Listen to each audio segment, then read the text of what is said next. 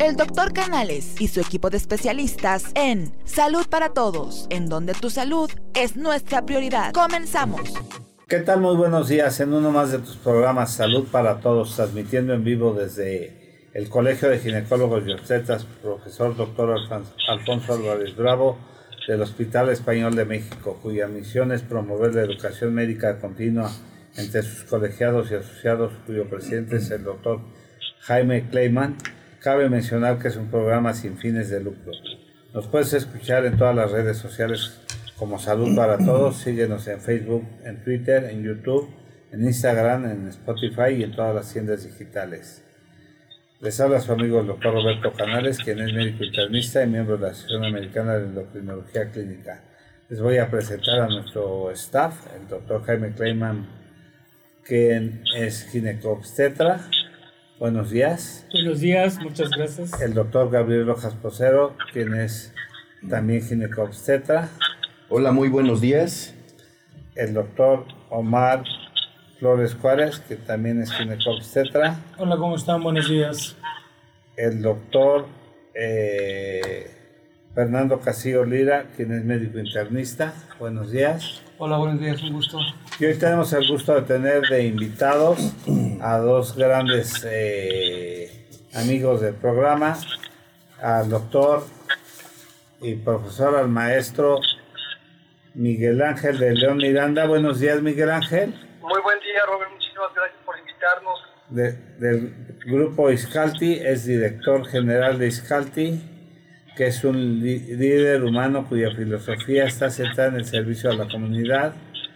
Eh, tiene un amplísimo currículum. Uno de sus temas es intervenir en contra, eh, en contra de especial licenciado en psicología, egresado de la Universidad Franco-Mexicana, maestría en psicología psicoanalítica general en la Asociación Psicoanalítica Mexicana, maestría en psicoterapia en niños y adolescentes de la Asociación Psicoanalítica Mexicana, diplomado en infancia, psique y psicopatología de la Sociedad Psicoanalítica de México, diplomado en terapia de pareja y familiar por la Universidad Intercontinental, diversos cursos de, sobre psicología clínica en la Universidad Iberoamericana, entrenado en el tratamiento del paciente borderline, en el tratamiento conjunto de la Asociación Psicoanalítica Mexicana de la Universidad de Anáhuac. Y bueno, tiene un amplísimo currículum y presento también a la doctora Herendira Molina Espinosa. Buenos días. Hola, buenos días, gracias por la invitación. Psicoanalista, licenciada en psicología, terapéutica en Iscalti, atención y educación psicológica, coordinadora de módulos de investigación en autismo y formación analítica asociada en la nueva escuela lacaniana del campo freudiana de la Asociación Mundial de Psicoanálisis, clínica de autismo y síndrome de Down con niños y adolescentes en diagnóstico, tratamiento y acompañamiento en ámbitos e instituciones educativas, colaboración de la, de la Comisión de Trabajo en Lazos de Discusión Analítico de México y colaboradora en Grandes Chicos México, Organización Juvenil para la Administración del Tiempo Libre, desarrollo en talleres de clima laboral, motivación y trabajo en comunidades. El tema que hoy nos ocupa es interesantísimo, síndrome de out en la comunidad médica y la comunidad laboral de gentes que están en el entorno médico. Quiero darte la palabra, Miguel Ángel. ¿Qué nos puedes hablar primero y enseguida la doctora sobre este síndrome? Mira, lo, primero que quisiera eh, hacer es un, reconocimiento y, y, ojalá que pronto un homenaje a todo el personal médico que está participando en este momento, eh, literalmente poniendo en peligro sus vidas para salvarlas de otros. Y, esto pues nos da entrada completa al tema porque pues más que nunca pues el, eh, y una vez más el equipo de, de médicos, enfermeras, camilleros, todo, todo el personal de salud eh, están ante un reto que les está demandando de una capacidad intelectual, eh, de fuerza física, de fuerza emocional tremenda. Y que eh, ante la exigencia tan grande que hay de, de, atender a tantas personas, pues hay puntos donde, donde esto seguramente les está rebasando a muchos. Y, quiero hablar de dos vertientes. Una es en la línea personal de cada especialista o cada participante del sector salud, que es importante que sean conscientes de sus límites y que puedan pedir ayuda cuando lo requieran. Y la otra de las personas que estamos en su, en su entorno, de los que vamos a pedir apoyo o servicio, o de los que podemos contener. Fíjate que yo he pensado un poquito esto eh, con referencia a lo que sucede en el bullying en el bullying uno de los participantes más importantes que aparentemente no hace nada, pero que tiene una pieza fundamental, es el observador. Es aquel muchacho o muchacha que eh, no hace nada, pero justamente por no hacer nada, por no involucrarse de alguna manera proactiva, se vuelven cómplices de, de una dinámica. Entonces, hoy los médicos, enfermeras y todo el personal de salud están expuestos a una situación de estrés severo. El burnout se, ha ido reconociendo que, por cierto, la ONU para 2021-2022 ya lo va a reconocer como una enfermedad porque no era reconocido todavía como tal. Y, dadas las características y la investigación que se ha hecho, hoy se sabe que ya es un síndrome que se le puede reconocer como una patología este, en el que a través del trabajo crónico la persona va teniendo un desgaste un eh, cansancio tal que afecta su salud mental. Históricamente habíamos dividido siempre la salud física de la salud mental. Hoy por hoy creo que uno de los grandes logros es que cada día más somos capaces de reconocer que están interconectadas, que no puedes sacar a una de la otra y que además una influye a la otra recíprocamente la mente afecta el cuerpo y el cuerpo afecta al, este, a la mente. Y en la medida que vamos entendiendo esto, entonces podemos entrar a prevenir. La, idea de esta charla es tener acciones que promuevan la prevención para que nuestros médicos, enfermeros, eh, camilleros, eh, toda la gente que está participando en este proceso estén bien para poder cuidar de otros. En ese sentido, quiero dirigiéndome al, equipo de, médico, tenemos que saber que la gente que nos dedicamos a trabajar con personas y que damos un servicio asistencial, psicólogos, maestros, trabajadores sociales, todas las personas que de alguna manera tenemos un compromiso y una vocación de servicio, eh, detrás de esta, de esta vocación hay eh, algunos aspectos que tenemos que cuidar porque estos aspectos podrían llevarnos a también actuar de una manera enfermiza cuando estamos tratando de salvar a los demás, olvidándonos de nosotros mismos. Hoy por hoy sabemos que muchos de los psicólogos o psicoanalistas o nuestros rasgos de personalidad tenemos algo que se llama narcisismo. Y para dedicarnos a una labor como esta, igual que los queridos médicos, se requiere de una buena dotación de narcisismo para podernos dedicar a esto. Y entendiendo el narcisismo como una parte que nos lleva a sentirnos poderosos, nos lleva a hacernos, convencernos de que podemos ayudar a otros. Y a veces de, alguna manera nos colocamos en un lugar de poder, que puede ser real o imaginario, en donde eh, tenemos una necesidad de servir y de ayudar pero hay que cuidar que eso no pase al nivel patológico. Que eso no pase al nivel donde al hacerlo yo no me esté atendiendo y esté generando un ambiente en el que lejos de que contribuya a la salud mental, puede estar contribuyendo justamente a lo contrario.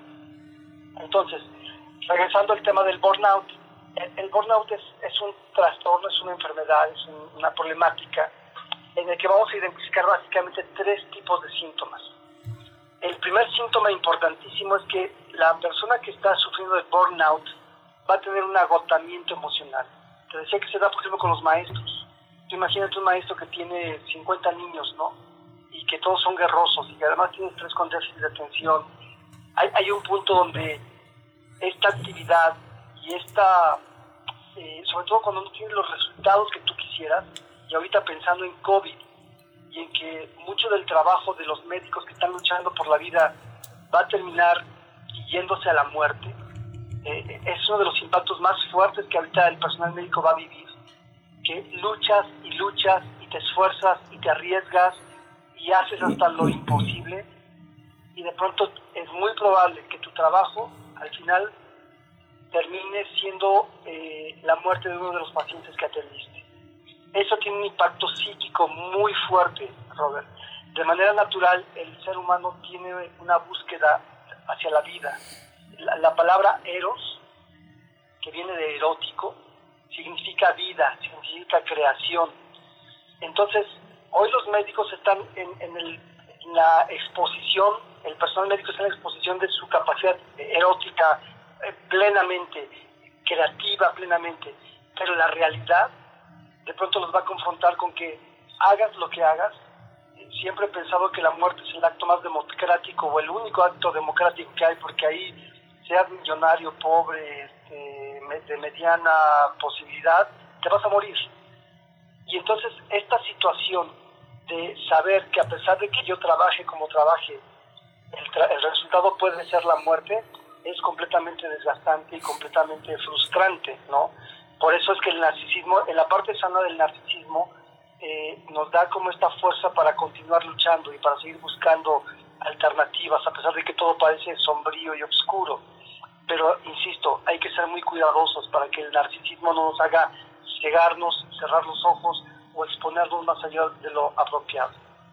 El segundo factor importante del burnout es que hay una, un síntoma que se llama despersonalización. Y la despersonalización, tristemente, la hemos observado eh, algunos de nosotros cuando hemos ido a algún servicio de salud. Y cuando el médico o la enfermera o, la persona que te está atendiendo pareciera que no ve a una persona delante de ellos. Están tan agotados, están tan cansados, que ya les da lo mismo lo que hagan, ¿no?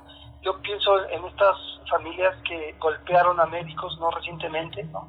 Eh, que, que, por querer recuperar los cuerpos de sus familiares no, no comprendieron que no era lo factible, lo correcto, lo, lo seguro.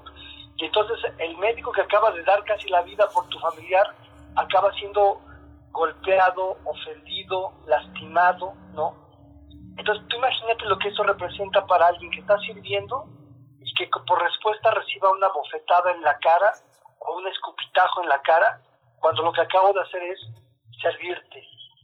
Esto va generando este mismo desgaste emocional que lleva a esta despersonalización y entonces ya no ves a las personas como personas, ya ves a las personas como cosas.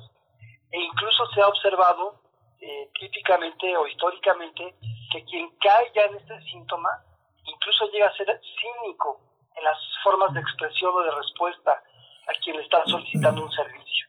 ¿no?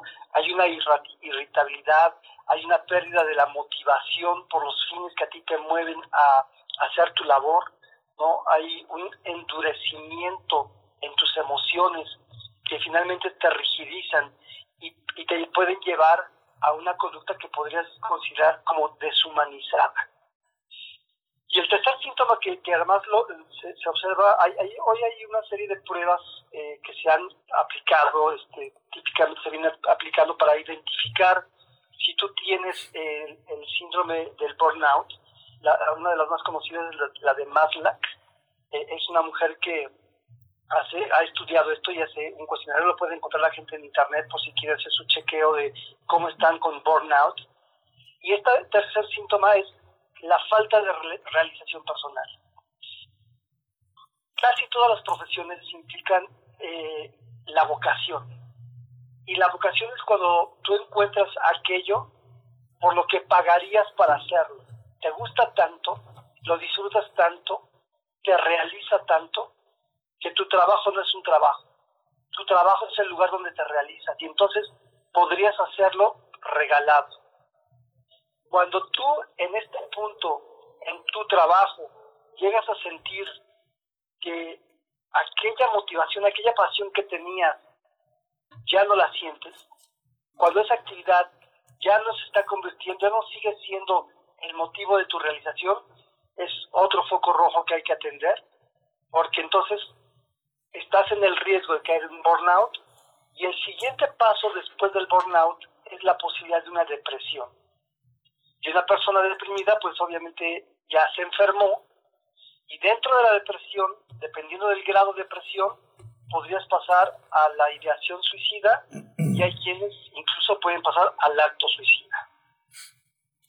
Desafortunadamente, Miguel Ángel, eh, no hay corresponsabilidad a veces de, las autoridades o de las gentes que están a cargo de, de los monumentos o de las gentes se está viendo hoy en día.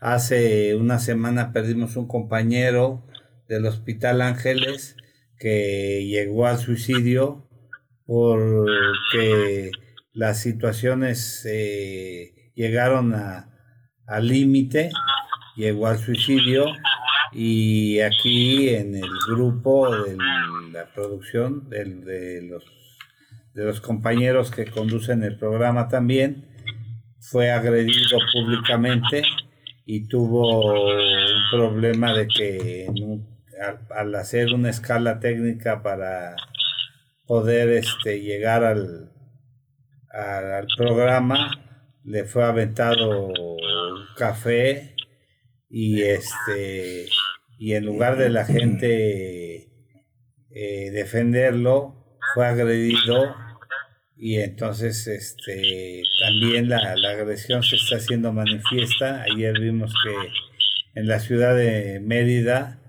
le incendiaron a una trabajadora del sector salud, a una enfermera el automóvil, entonces también todos estos factores colaboran o van siendo manifiestos con la cuestión de, de, de este síndrome porque se está convirtiendo en una situación que abona a que el estrés profesional, el estrés médico, la depresión y todo ello eh, sea cada vez más manifiesto. Queremos hacer un, cambio de equipo porque parece ser que hay unos problemas con el audio. ¿Nos puedes permitir que hagamos un cambio de equipo en un minuto? Claro y seguimos haciendo el comentario. ¿Quieres hacer un comentario? Yo quiero hacer un comentario. Eh, no hay que olvidarnos que eh, la depresión no es, no es un estado de ánimo. La depresión es una enfermedad, una enfermedad eh, que está mediada por neurotransmisores y demás cosas. Pero también no hay que olvidarnos que ese estado depresivo también hace que las defensas, las defensas del organismo bajen. Entonces estamos en una situación no solamente de indefensión en, contra de, una sociedad, sino también indefensión en contra de, los gérmenes, de, las bacterias y de los virus. Claro, un estado inmunológico de incompetencia. Exacto. Deprimido, al final de cuentas. Miguel Ángel, buenos, buenos días, soy Omar Flores. Oye, Miguel, una pregunta. El, el tener el síndrome como tal, tú decías que vas a pasar una, a una depresión. Yo lo que había leído es que ya tener el síndrome es tener una depresión. Ya es como tal una depresión que sí te puede llevar al suicidio o a cambios bruscos, muy bruscos de tu estado de ánimo. ¿Es correcto eso? Pues mira, puede, puede, puede estar en un estado fluctuante porque eh, ya pensar, hay, hay varios grados de depresión, ¿no? Tú podrías hablar de una depresión moderada, puede estar en un burnout, y con una depresión que no te hace disfuncional, que funcionas un poco como robotcito, pero que logras, logras cubrir la función. Aquí el, el punto al que yo quería subrayar es cuando es como parte de una cadenita. Si alguien ya está en burnout, ¿no? Y que puede implicar no estar tan deprimido como para que te paralice, porque una depresión mayor te va a llevar a que no te vas a levantar de la cama, no puedes, eh, no te quieres bañar, no quieres comer, ¿no? Incluso a veces hay pacientes que no llegan al suicidio justo porque están tan deprimidos que no tienen la energía o la fuerza para hacerlo.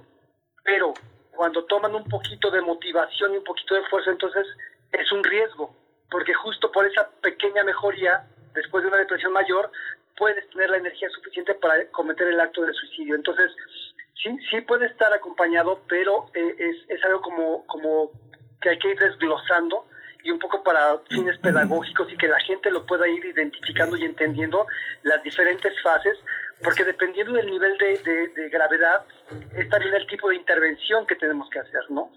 Eh, retomando un poquito lo que el doctor Canales nos decía, me, parece como desde ahí nuevamente importante y, y, atendiendo a la labor social que ustedes están haciendo, lo importante que es entender que también esto nos, nos confronta con tenemos que acabar con la corrupción y tenemos que hacer un replanteamiento de los valores que hemos venido manejando como sociedad, porque parte de que la gente acuda a golpear al policía que a veces te defiende, pero que a veces te roba, parte de la gente que va y le pega y le incendia a, la doctora su carro, y que puede ser porque esa en particular o alguna otra, o hubo alguien en el sistema que fue negligente, que fue desconsiderado, insensible, estamos muy enojados todos, ¿no? Eh, y entonces entender que somos un sistema que además la, la atención del problema que estamos viviendo hoy nos está obligando a entender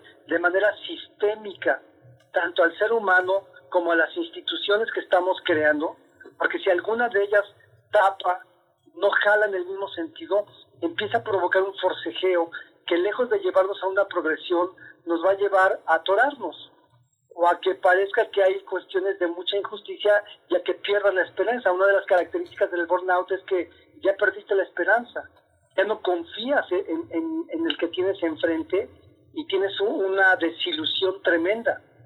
Entonces, me, parece como muy importante ir conectando todo para que veamos que no se trata solamente de que hoy apapachemos al doctor, le, le vayamos a cantar y, y ponga en mi ventana felicidades, doctores. No basta eso.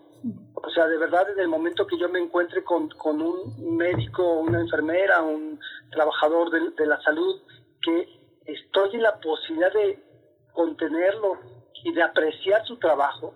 ¿sí? Por supuesto que esos actos funcionan, pero hay que hacer que lleguen a la gente, ¿no?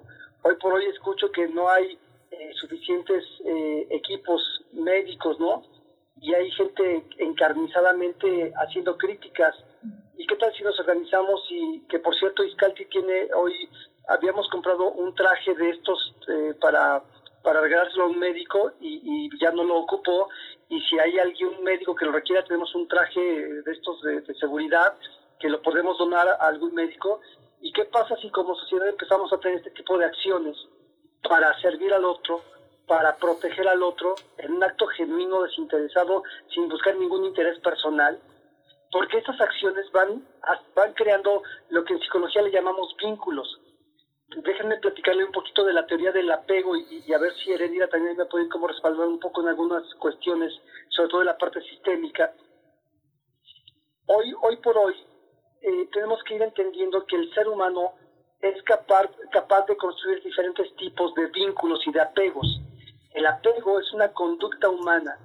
Todo humano y muchos seres vivos la tienen. De hecho, eh, el apego es un, es un concepto que se creó eh, por eh, Conrad Lorenz, que es un etólogo.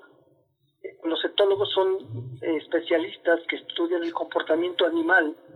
Y él descubrió que los patos, él investigaba aves, y un día eh, descubrió que cuando los patitos nacían y lo veían a él por primera vez, el pato hacía un apego, buscaba cercanía con él, parecía que lo empezaba a reconocer como su mamá a partir de ese momento. Y entonces se empieza a meter a investigar, más tarde eh, tiene otro investigador que se llama Harry Harlow, que hizo un experimento con monitos, con changuitos, y él también descubre un comportamiento curioso en los animales cuando les limpiaban la jaula de los changuitos, descubrió que eh, les dejaban un trapito normalmente ahí al changuito y a la hora de quitárselo para lavarlo, el changuito se aferraba al trapito, pero de una forma desesperada. Y entonces empezaron a decir, bueno, ¿por qué, ¿por qué se apegan a estas cosas, no? Y finalmente, estudios más recientes como la doctora Mary Ainsworth, que nos habla ya hoy propiamente del apego eh, y, y, que sigue los estudios de John Bowlby, les doy los autores por si a la gente le interesa y investiguen, es, es, una teoría muy bonita. empiezan a explicar que el ser humano, básicamente, hay, varios tipos, pero voy a hablar de tres tipos de apego que hacemos. Y puede haber un apego seguro. El apego seguro, cuando tú lo tienes desde niño, si tu familia tuvo la capacidad de generar un apego seguro, esto es, cubrió tus necesidades de alimentación bien, cubrió tus necesidades de seguridad bien, cubrió tus necesidades de educación bien, cubrió tus necesidades de, ropa, o sea, cuando, tienes un ambiente suficientemente estable, y digo suficientemente porque no tiene que ser perfecto, con que tengas lo básico para tú estar seguro, creas un apego seguro, y esto genera una buena autoestima, y esto te va a hacer una persona que en lo futuro vas a ser respetuoso de los demás, vas a ser respetuoso de ti mismo y te genera situaciones incluso de poder ser generoso, no codependiente, que, ojo, este término de la codependencia, muchos médicos, eh, psicólogos tenemos que ser cuidadosos porque en este narcisismo que les hablaba hace ratito, a veces tenemos tanta necesidad de cuidar al otro, que es una de las características de la codependencia, que nos olvidamos de nosotros mismos. Entonces, en el apego seguro, cuando yo al niño le pongo límites, le doy lo suficiente, no le doy más de lo que se debe dar, voy generando una forma de vinculación con este niño que en lo futuro le va a llevar a saber poner límites, a saber decir no a la corrupción, no a la tranza, no al bullying, no a muchas cosas que las vamos a ver reflejadas como adultos justo en el tipo de conducta el tipo de vínculos y el tipo de apegos que hacemos con nuestros trabajadores, con nuestros colegas, con nuestros socios, con nuestros jefes, ¿sí? Es súper importante esto. Ahorita los médicos están en el primer frente y están construyendo una forma de vínculo y de apego con, la sociedad. Ojalá que la sociedad que no tiene un apego seguro, que yo desde ahí explicaría por qué algunas personas no pueden confiar o cuidar a su, al que le acaba de dar de comer, ¿no?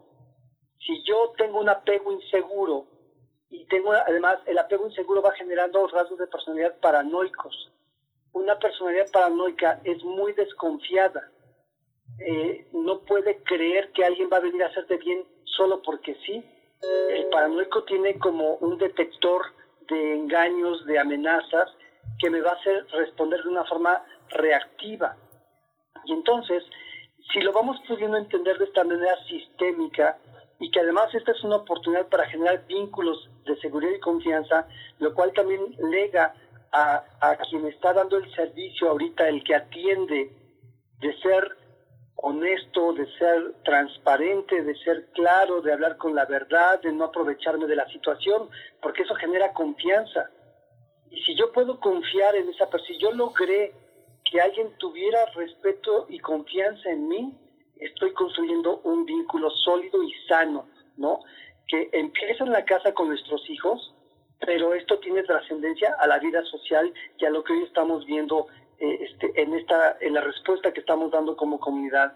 Estaba viendo estudios de otros países donde eh, la, la, respuesta ha sido muy eficaz, muy fuerte, y, llama la atención que varios países, de los 196 países, hay 10 países donde están siendo gobernados por mujeres, y por lo menos 6 de estos países han tenido una respuesta totalmente eficaz, pronta y, y eficiente y curiosamente lo hace una mujer.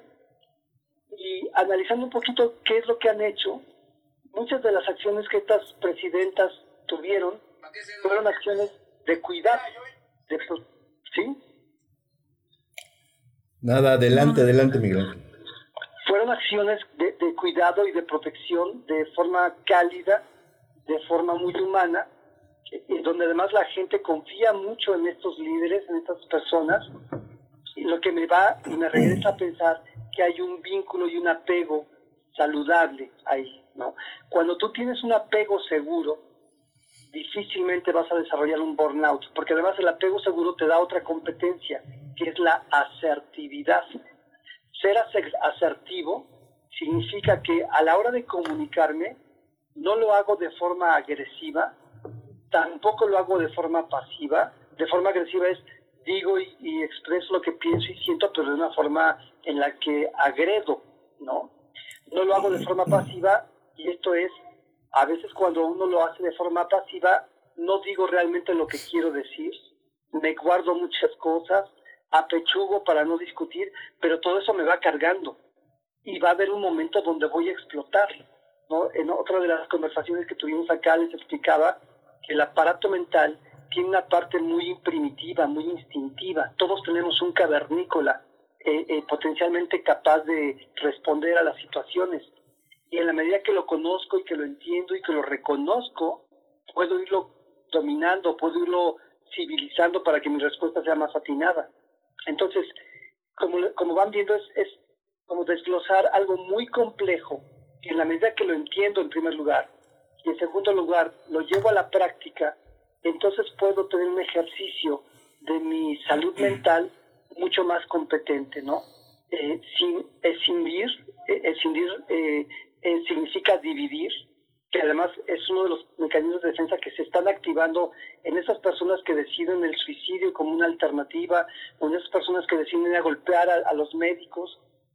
Casi estoy seguro que son personas que se escinden. Escindir quiere decir que o veo todo lo bueno o veo todo lo malo. No soy capaz de tener una visión integral.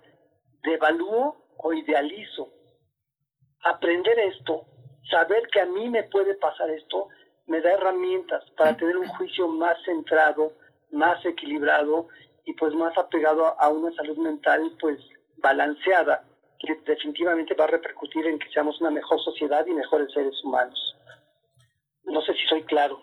Sí, una de las cosas que leí en tu libro de por qué ir a terapia, dice en una de las partes que los creadores de, los sistemas de salud eh, públicos eh, no son capaces, no usan los sistemas que crearon. He ahí la gran falla de, que de las deficiencias que tenemos en nuestros sistemas de salud es que los que los crearon no los usan porque saben que tienen grandes fallas fuerte lo que estás diciendo, Robert, pero eh, esa es otra de las partes de la salud mental, ¿no? Tenemos que ser capaces de reconocer aquello en lo que estamos equivocados para poder reparar, que es otro concepto maravilloso de la psicología, la capacidad de reparación. Pero si yo como mecanismo de defensa uso la negación, digo, el sistema de salud, que en muchos sentidos es muy bueno, ¿no? Hay mucha gente que ha sido cuidada, salvada, que, que no han tenido que gastar fortunas para poderse ser atendidos medicamento, medicamente. Pero la verdad es que cuando has visto que el presidente del partido que tú quieras se atienda en el Seguro Social o lleve a su hija al ISTE, ¿no? Que debería de suceder, porque solamente cuando yo ocupo el, consultorio donde yo trabajo, me doy cuenta de que no hay luz o de que se sale el agua o de que falta un juguete cuando estoy ahí. Si no, no lo veo, no me doy cuenta. Y eso me permite ser empático. Fíjate cómo estamos hablando de un montón de cuestiones de lo que se llama psicoeducación. Tenemos que acudir a educarnos psicológicamente. La empatía es una, una cualidad, una facultad de la que muchas personas en nuestro sistema político carecen de ella, ¿no? Eh, el cinismo y, el, la deshonestidad es algo que, que, ha privado por muchos años, ¿no? Y, por eso estamos cansados y hacemos una crítica mordaz a veces a algunos políticos que, que siguen actuando de esta manera y que además son los que generan que haya rivalidades, envidias. Si tú lo llevaras al plano de la familia, es como si tú tuvieras tres hijos y a uno de ellos le das todos los privilegios y a los otros dos los marginas y les das ahí las obras. ¿Esto qué va a generar ahí? Envidia, va a generar rivalidad, va a generar escisión y vas a generar un problema grave, vas a ser una familia disfuncional.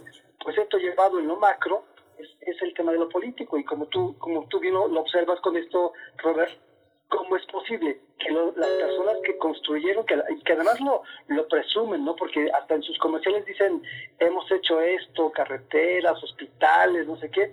Bueno, ¿y por qué no van a los hospitales? ¿Por qué ellos tienen un seguro privado y no van a un seguro social? Porque además lo citas en tu libro.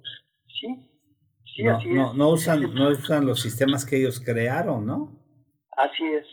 Entonces es una contradicción. Eso, eso se llama es, una, es una comunicación esquizofrenizante, ¿no? Donde yo te doy un doble mensaje. Por un lado te estoy diciendo, maravillas y maravillas, pero en el actuar no soy congruente, porque yo no me voy a atender al Seguro Social, porque ahí matan, ¿no? Oye, espérate, si tú lo hiciste, si tú lo creaste, ¿cómo es posible? Pero además, eh, también, cuidado, no quiero dejar de lado que hay muchos médicos, muchas enfermedades, muchas cosas en ese sistema que están bien hechas y que mucha gente se ha beneficiado muchísimo de ello.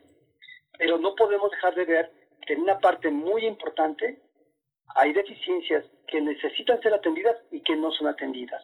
Y que, según lo que parece ser, es que quien tiene la posibilidad y el dinero para corregirlo, prefiere echarlo a su bolsillo.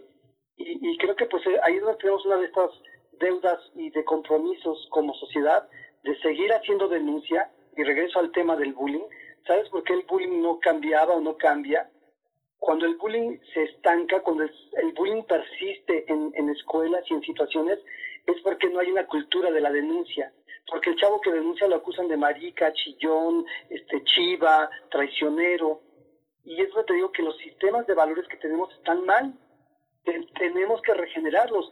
Hoy por hoy yo, yo pienso en toda la gente que estamos viviendo esto, pero pienso más en los niños y en los adolescentes. Les ha sucedido algo histórico. Esto ojalá que no se vuelva a presentar. Pero esta experiencia de estar encerrados mundialmente tiene que crear los valores, Robert. Un valor que a mí, para mí ya me metió a la cabeza es, tengo que enseñarle a mi hijo a ahorrar, porque si esto vuelve a pasar y lo agarra como a muchas personas los agarró, sin un peso en el banco, en el ahorro, pues tienen que salir a exponer su vida. Este es un valor que tenemos que rescatar. Y a, y a todos mis pacientitos les digo, ¿qué estás aprendiendo de esto? ¿Qué valor te va a quedar? Esto es histórico quién sabe si vuelva a pasar, pero nos tiene que dejar una enseñanza, un aprendizaje que nos sirva. Eh, poco antes de que empezara todo esto se hablaba de la sororidad. ¿Han, oído hablar de esa palabreja? ¿La, conocen? ¿Cuál? Sororidad. No. No, no. Por ahí, eh, eh, este, el, término sororidad se refiere a esta hermandad entre mujeres, ¿no? es, es, una palabra que vino como a respetar eh, Simón de Beauvoir, una, una filósofa, una pensadora, tiene un libro que se llama La Mujer Rota. Y, en este libro ella dice, los negros se apoyan, los judíos se apoyan, eh, y da un ejemplo de, culturas que se apoyan, dice, pero las mujeres nos atacamos, ¿no? Y entonces hace una crítica severa a cómo entre mujeres frecuentemente, desde la visión que ella planteaba, había como una crítica, ¿no? Bueno, yo, diría que algo semejante, ¿no? tendríamos que retomar este valor de la sororidad para hacerlo hacia todos, esta hermandad que tendría que llevarnos a buscar el bien para todos. No es bien nada más para mí, para los míos. Lo, hemos ya comentado este, anteriormente con lo del papel de baño, ¿no? Gente agarrándose a, a, golpes por el papel de baño, cuando, bueno, yo me hubiera peleado mejor por el agua, pero por el papel de baño, y es cuando ves que, que, es una locura. Mi ego... Dice Gabriel que él se pelea por las cervezas. bueno, e, es otro tema, ¿no? El sistema de valores que estamos manteniendo está mal tenemos que, que, hacer este tipo de, debates y estas mesas de análisis, de reflexión, para invitar y trabajar, porque además no es fácil. De, de pronto, cuando yo le platico a mis niños, a mis jóvenes, oye, ¿qué piensas? no, no saben, no entienden de qué estoy hablando. Y hay que tener la paciencia para acompañarles y hacerles mirar hacia ese lugar donde, pues, qué flojera ahorrar, sí, pero quien tenía un poco de ahorro ahorita pudo aguantar más tiempo sin tener que vivirlo con tanta crisis y con tanto problema y con tanta ansiedad. Y eso nos va a llevar a otro problema.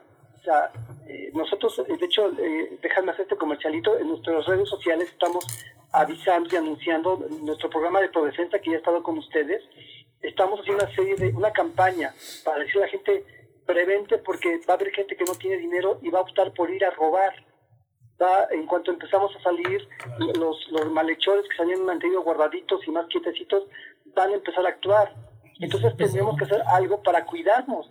Es la otra cosa que tenemos que afrontar con seriedad, con, con disciplina, sin violencia, de cómo me voy a defender de forma asertiva para no entrar en una escalada y en una cuestión de violencia y, de que tenga que salir el ejército y, que sea aprovechado esto políticamente para, para destruir y ponerme yo en el lugar del otro. No, o sea, queremos hacer algo que organizados seamos eh, solidarios con los demás y, tomemos acciones de, protección y de cuidado. Hace dos semanas mi mujer salió a sacar a los perros a, pasear, a que hicieran pipí, y de pronto eh, sube espantadísima corriendo y entonces me cuenta que la calle estaba muy sola, debe haber sido las 8 o 9 de la mañana, y entonces un tipo se acerca en una bicicleta, le pregunta, oiga señora, la calle no sé qué, y cuando ella se acerca a responderle, el tipo se empieza a masturbar enfrente de ella. Y entonces, claro que ella empezó a gritar, y afortunadamente varios vecinos salieron, y entonces pudo recibir esta contención y este apoyo de, la comunidad, ¿no? Y de inmediato fue, ¿estás bien? ¿Cómo te cuidamos? ¿Cómo te ayudamos? Este, el equipo se espantó obviamente, fueron a levantar la denuncia, este tipo de cosas que, que, que ahí vienen, que van a suceder, tenemos que estar revalorando y viendo, no, no seguir pensando ese, pues es su problema, ¿no? Este, a ver cómo lo resuelvan. Yo no me meto porque me puede ir mal. Ojalá que este tipo de, experiencia nos dé para entender que si estamos unidos, no, no solamente para las chelas y, para el desmadre y, ir al ángel a, pintarlo y a quemarlo, sino para organizadamente hacer que la ley estructure. También hablando desde la parte psíquica, hay, hay algo en, psicoanálisis que se conoce como la función paterna. La función paterna, que no necesariamente tiene que ver con el hombre, ¿no? Eh, el término función es un término de la matemática, y habla de esta función que tanto hombres como mujeres tenemos para marcar límites, para imponer la ley, el que haya leyes en una sociedad permite que haya orden, permite que haya coordinación, permite que haya menos injusticia. Entonces, es momento para que nosotros como sociedad impongamos la ley. Y creo que dentro de esta ley tendría que estar el no puedes irle a robar a otro, ¿no? ¿Y qué vamos a hacer? Einstein, por ahí hay muchos memes que hablan de que decía que no era que el problema no era que hubiera muchos malos, sino que los muchos buenos hacían poco o no hacían nada para combatir lo que hacían los malos. Bueno, es un buen momento para este tipo de, de palabras y de frases, las hagamos nuestras. Y entonces, regresando al burnout, si yo estoy entendiendo que el médico, el enfermero, el trabajador social están en una tarea agobiante muy seguramente se siente muy cansado. ¿Qué voy a hacer para hacerle saber y hacerle sentir que de verdad agradezco su trabajo? Porque cuando tu trabajo es valorado y reconocido, tu autoestima se eleva y te motivas y sientes ganas de seguir dando. Les platico otro mecanismo de defensa, se llama identificación proyectiva. Es un mecanismo en el que yo puedo provocar con mis acciones que el otro actúe de cierta manera conmigo.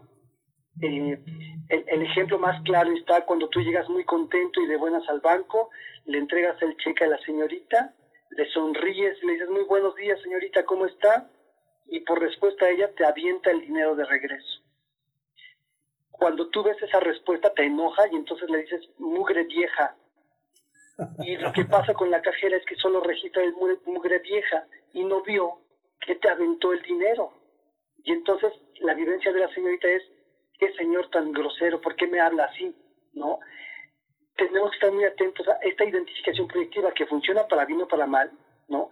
Cuando la gente me trata bien, recuerdo una ocasión que tuvimos la suerte de ir a una comunidad y entonces llegamos y, las personas de una casita muy humilde, eh, cuando nos vieron llegar, nos ofrecieron eh, un taquito de frijoles, había varias sillas, la menos rota, me la dieron para que yo me sentara fue tan la generosidad de esta gente que de verdad yo en ese momento tenía ganas de regalarles una sala completa. O sea, su acción provocó que yo quisiera devolverles algo positivo y bueno. Bueno, el ser humano tiene esta, esta capacidad de respuesta, pero si no, lo, no nos organizamos, no lo entendemos, no lo ponemos en práctica, no estamos atentos a nuestro narcisismo, a nuestro egoísmo, pues me voy a ir a fijar en lo que yo quiero y entonces voy a lastimar al médico que me acaba de salvar la vida y lo voy a ofender porque no me hizo el, lo que yo quería. No, no sé si me voy explicando. Yo creo que yo creo que le pasa lo que a los diabéticos, Miguel Ángel, con los, con los cajeros de los bancos, que están inmersos en un mar de energía. Eh, los cajeros de los bancos tienen mucho dinero, pero no lo pueden utilizar porque no es de ellos. Y los diabéticos traen un mar de energía circulando en su cuerpo, pero no lo pueden tomar. O sea, sí, sí, o sea, eh, eh, yo, yo le digo a los diabéticos que traen un mar de energía, pero no lo pueden meter a las células.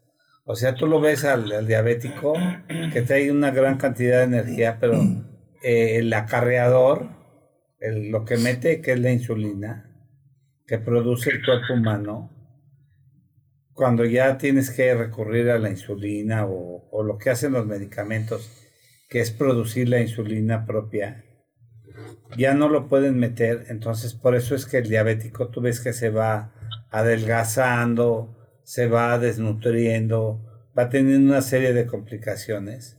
Les digo que les pasa lo que a los cajeros de los bancos, que, manejan grandes cantidades de dinero, pero que no lo pueden tomar, porque no, porque no lo pueden usar. Yo siento que, que el diabético en una parábola pues no, no lo pueden usar porque no es de ellos. Y aquí este, esto lo es de ellos, pero que sin embargo no lo pueden meter hacia sus células, no pueden meter esa energía y que la están tirando y les está causando daño. Yo siento que ellos sienten en cierto modo manejar grandes cantidades de dinero. Por eso es que es muy común que a veces incurren en, en delitos o, en malos tratos contra la gente por, por, un mecanismo de frustración ahí personal. Y el diabético es muy común que llega a tu consulta y te dice, me sigo igual, me siento muy mal. Eh, hoy en la mañana, por decir algo, dice, tuve 110 y, y cuando tú lo checas, está de 400 de glucosa cuando lo normal es 100, dije, pues es que se haber comido media vaca ahorita, ¿no? Eh, cosas así. Entonces, son cosas que, que no entiendes, pero son sus mecanismos de defensa, tal vez, y que uno no lo entiende. Yo el día lunes atendí a un paciente que llegó con la glucosa en 350 y, y lo, lo, vi con la playera rota y eso, y, y, lo empecé pues a regañar, y justamente sin saber, y le dije, pues es que con, con la glucosa como traes, pues cómo te vas a componer, te ves muy mal, la presión alta, debes de tener una serie de situaciones muy mal, y yo veía que agachaba la cabeza, traía la garganta roja, este, tos. Le dije, pues así no te vas a componer, porque teniendo la glucosa así, pues este, vas a estar muy difícil de que te compongas mientras no corrijas esa glucosa. Y yo regañándolo, como es muy común luego de los médicos, Dice, es que me han pasado muchas cosas este, estos días. Bueno, pues ya se sentó y bueno, pues ¿qué te ha pasado? Porque a veces uno no les da la oportunidad a los pacientes de que se manifiesten, ¿no? Me dice, es que enterré a mi hijo de 34 años la semana pasada de un oh. infarto y me desplomé. Ahí me desplomé porque dije, caray, yo estoy regaña y regaña a este paciente sin saber que hay grandes problemas atrás de esto y ya este ya no supe qué decirle porque realmente dije yo le estoy diciendo hasta de lo que se va a morir y, y no sé qué trae detrás no este pues yo quisiera entrar ahí en cuestión del burnout eh, la traducción en inglés, que obviamente igual lo identifican como una cuestión del estar quemado, de otro, otro significado o traducción es el de consumirse. Y se me hace adecuado meterlo ahorita en cuestión de, de, las defensas que uno utiliza y con lo que ha estado diciendo Miguel.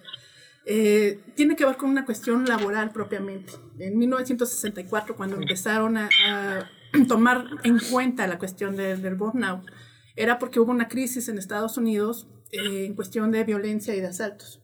Entonces empezaron a haber eh, conductas muy específicas en los jefes de policía, en toda la cuestión policíaca que estaba por allá. Y se empiezan a hacer estudios, como bien lo comenta Miguel, ya más adelante se ve como algo muy concreto en relación a la cuestión laboral, ¿sí? Eh, y en cuestión de las defensas y de los apegos que se ha estado hablando, va con eso precisamente. ¿Qué tiene que ver? Nosotros nacemos, siempre va a haber una grieta de marcas que nos quedaron en toda la cuestión de nuestras vidas. ¿Qué pasa con las cuestiones de las defensas y, que este padecimiento crónico se maneje y se contemple en las cuestiones laborales? Nosotros venimos con nuestras propias grietas. Que se murió la mamá, que el perrito se perdió, que reprobamos quinto año de primaria, cualquier cosa que puede ser más relevante para unos que para otros. Y escogemos una profesión. Por ahí se menciona que tiene que haber que, que, el tipo de trabajo donde se tiene mucho más contacto con, con las personas. No conozco ninguno que no lo sea. pero se entienden que en la cuestión médica es de otra dimensión. Y lo tomo muy bien a esta cuestión de este ejemplo. A veces en tanto un, documento o unos análisis que se nos dé, se marca un diabético y nosotros, en tanto especialistas, tomando un poco la cuestión del narcisismo y de la confianza en lo que nosotros nos especializamos, nos vamos para allá directamente. Y nos olvidamos que tratamos con sujetos.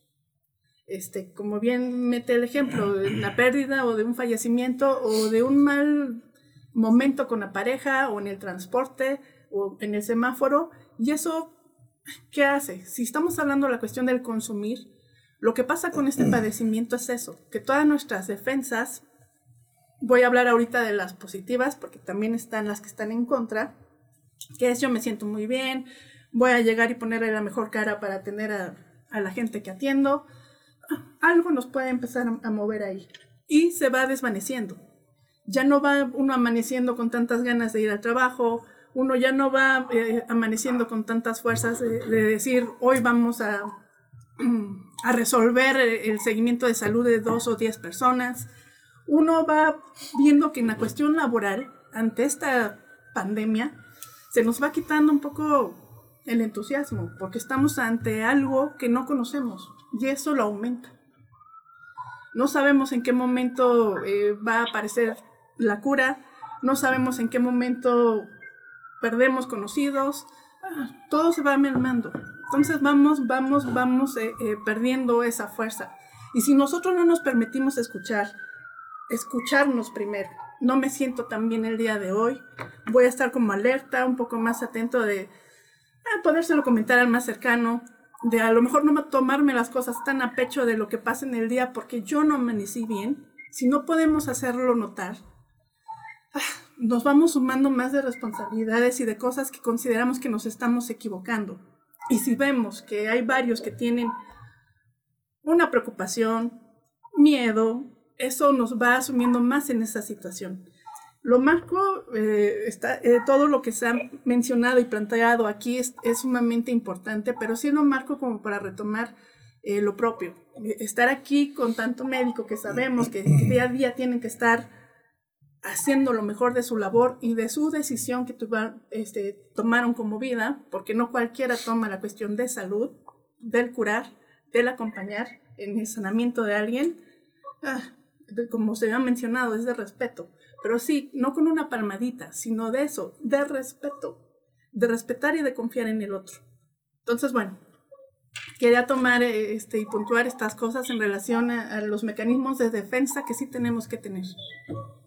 Gabriel quiere hacer algún comentario. Sí, sí, sí, sin interrumpir, porque como nos han atacado de que interrumpimos.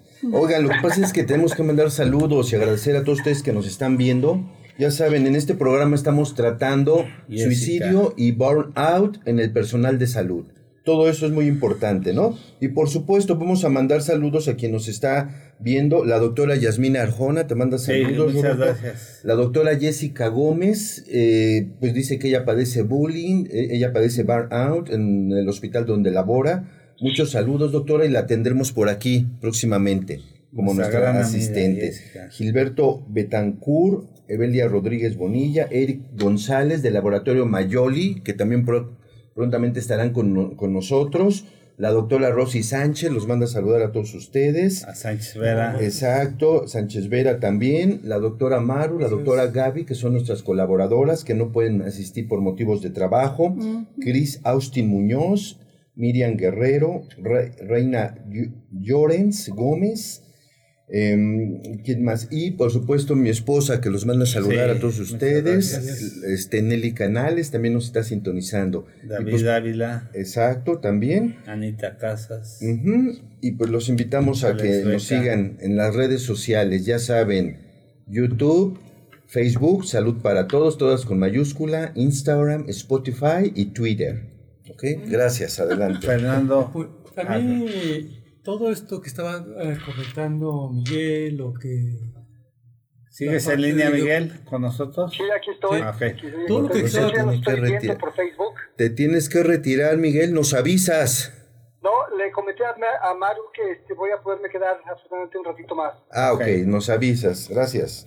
Sí, eh, todo lo que está comentando, lo que estaba comentando en un momento Miguel, la doctora Arendira, parte de la pregunta que hizo Mar, lo que comentaste, lo que comentó Jaime, pienso que el problema que estamos es un pago muy fuerte, prácticamente, no nada más a nivel mundial, en una sociedad mundial, no, no. Tiene que ver mucho con la educación, con la cultura, con la demografía, con el sitio de cada, cada población, pero sobre todo estamos cargando algo que llevamos generacional. Hemos tratado en otros temas las eh, relaciones tóxicas. Mm. ¿Cuál es la característica de una relación tóxica? El, eh, juzgar, criticar, mentir, difamar. La cuestión del controlador, que hace un momento se tocó, el, el dependiente, el rescatador, en una sociedad donde realmente vivimos con bullying que nace en la familia, la violencia que nace en la familia, de totalmente las familias disfuncionales. Creo que este es el resultante de este síndrome que no solamente lo estamos experimentando desde el punto de vista sanitario, médicos, enfermeras, se ven los hogares, se ven los actores, se ve los escritores, lo estamos viviendo todos. Ese resultante de un estrés o de una fatiga crónica. Generalmente esto se, se, establece como de tipo laboral, pero nos estamos dando cuenta actualmente que no es exclusivamente de tipo laboral. Se trae, claro. es, es organizacional, es social, es personal, es muy familiar. Entonces aquí es una mezcla de varios aspectos. Fíjense, estábamos hablando de los 60, ¿no? Es un desgaste emocional. Sí. Es una energía muy desgastante que inicialmente se pensaba que era por culpa de los demás, pero a ver, ¿cuál es mi postura? Yo me tengo que ver... me asumo. De la manera, mi, mi ego, ¿cuál es mi ego? ¿Cuál es mi soberbia? ¿Cuál es mi posición ante nuestra sociedad como seres humanos? O sea, ¿a qué estamos jugando? ¿Hacia dónde vamos a llegar? Entonces, en este momento, estamos hablando de una fatiga mental, una fatiga emocional, y una fatiga física que te va a traer como consecuencia, tarde o temprano, trastornos en el estado de ánimo, en el estado de tipo afectivo, y que de alguna manera ya podríamos hablar de tal instancia de depresión. ¿De qué grado de depresión? ¿Mayor? ¿Menor? Antes hablábamos leve, moderado, severa. Para fines prácticos, mayor y menor. Estamos hablando hasta del suicidio. Entonces, ¿qué estamos hablando también? De una despersonalización. Y esta despersonalización ¿A qué se refiere? algo cínico, algo que nos está trayendo distanciamiento, deshumanización. ¿Qué estamos viviendo todos ahorita?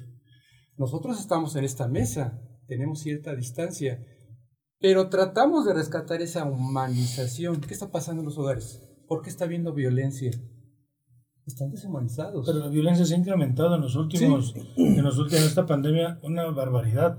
Y yo en mi, en mi carácter personal, nunca había recetado tanto, tantos antidepresivos como en esta semana, la semana que pasó. La gente está en una violencia. Velo en el carro, tú vas manejando, la gente está violenta. la gente te, está enojada. ¿Cuál es la causa? Bueno, el síndrome, ¿no? Sí, es un estrés, una fatiga crónica, porque una cosa es el estrés. Doctora, hay, un, este, hay un experimento que se hizo hablando de la agresividad en el que ponían en una caja unas ratitas. Ah. Entonces, si, si a estas ratitas las ponían solitas, cada quien, cada ratita tenían su espacio y se iban a su esquina y, estaban en toda la cajita. Pero si en otra cajita las ponían hacinadas, ¿sí? Esas ratitas instintivamente eran agresivas y se comían, no nada más agredían, sino se comían a las demás. Mm. Y este es un experimento, no sé dónde esté ese experimento. Digamos, que como el, el convivir dos personas, tres personas, bueno, dos animalitos en una misma caja, era una violencia. y si estabas solo, así no, no hacías nada. Sí. sí, es muy cierto eso. Se empezaron a reproducir. Exactamente. existía el canibalismo. El canibalismo y nada más. Y no nada más eso. Y hay que prender el foquito ahorita que dijeron sobre, sobre los asaltos y todo eso. Actualmente hay que también prender el foco en fraude cibernético. No hace mm. poco nos pasó, ¿no? Este, Gabriel, que hablaron al consultor, al consultorio, en el consultorio estaba Gabriel, él contestó el teléfono y dijeron que me iban a dar a, que yo estaba hablando en la otra línea, que estaba ocupado y bueno, lo bueno fue que se le ocurrió a Gabriel este, marcarme por otro teléfono. Este, yo estaba este, haciendo ejercicio, contestó mi esposa. Bueno, el caso es de que no caímos en esa trampa. No recibió su premio. No te dieron Eso fue. No, no me dieron mi premio. No, era que llevaban un documento de Cofepris. Pues, pues, sí, aquí los veo, ¿no? Después ya empezaron a decir, el doctor me está hablando en la otra línea. Eso mismo que debe pasar en la clínica, clínica Hablar, oiga, hablamos de Cofepris, de Hacienda, y le dije, Cofepris y Hacienda no tiene nada que ver. Tome nota, por favor, y tiene que, este, estamos, ¿cómo se llama el director? Y le dicen, Jorge, ah, Jorge nos acaba de decir, Digo, y se empiezan a enlazar una... mucho cuidado, y mucho cuidado con, con la información que, den. Que, esté, que se esté no, dando. Me habías contestado, en ese momento tengo mucha tos seca y no puedo respirar. si te gusta venir, lo recibo. Esa es una buena... y, y, otra de las cosas que, que, puedo comentar es, platicando con un, un, un, un paciente, un amigo que es juez, me dijo que él nunca había tenido la cantidad de trámites de divorcio que se quieren ejecutar entre junio y julio por el mismo, el mismo, el, el, estar juntos, marido y mujer, ha sido un mecanismo de pleito severo. Entonces, el hombre carga mucha agresión hacia la esposa y la esposa se desquita con los niños y es un mundo de agresividad últimamente. Y está muy feo, está muy, está muy fuerte esto. Regresamos contigo, Miguel Ángel. Sí, la, la, verdad es que es algo como muy, muy grave. Ahora, si pasamos un poquito a hablar sobre el suicidio, que, es, puede ser explicado por todo esto que ustedes ahora exponen. No, eh, estamos ante un, una, un reto en el que la capacidad para ser resilientes, y recuerdo, la palabra resiliencia es un término que los psicólogos les retomamos, les copiamos de la, de la física, eh, sobre los materiales como el metal. Los metales, muchos metales tienen la capacidad de ante un golpe regresar a su estado original. Cuando yo quiero doblar un fierro, la tendencia natural del metal es regresar a la postura original. Hoy muchos carros cuando le das un golpe, este, tienen esta capacidad de regresarse, de no se queda el golpe, como que se recupera. Eso es resiliencia. Bueno, pues emocionalmente hablando, también el ser humano tiene esta capacidad de ser resiliente. No todos, Antiguamente se llegó a pensar que solamente algunos tenían esta capacidad. Hoy sabemos que en la medida que hay un apego seguro, un niño puede ir desarrollando esta competencia. En la medida que ustedes, doctores, con sus añotes y experiencia que tienen, son apapachados, son valorados, son reconocidos, esto nutre la capacidad de ser resiliente, es decir, de reponerme ante la adversidad. Entonces, estamos ante una oportunidad eh, de vida de concientizar esto y ver cómo puedo yo contribuir. Una charla como la que hoy ustedes abren al público para, para entenderlo, contribuye a que vayamos siendo capaces de ser resilientes.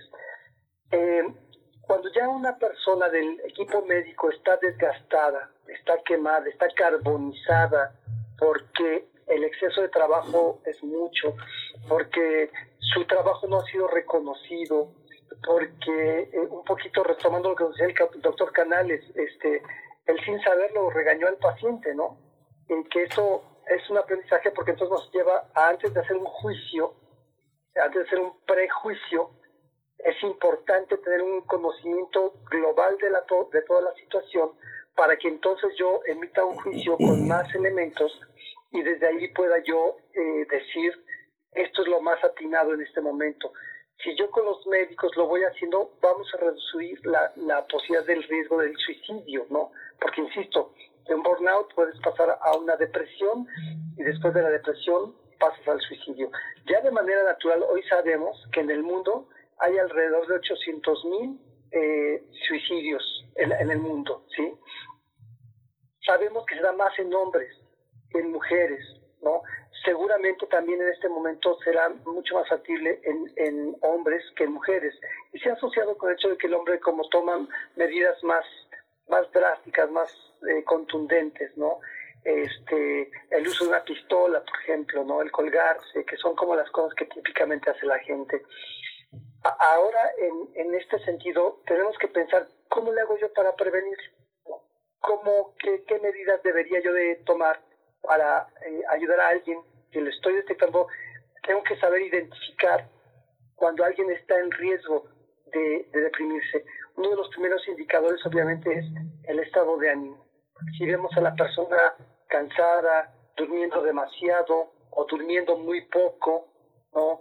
Eh, con un apetito excesivo, que están consumiendo sustancias. Muchas personas que están en burnout tratan de compensar esto a través del el alcoholito, del churrito de marihuana, de este, eh, un pasecito de, este, de coca, ¿no?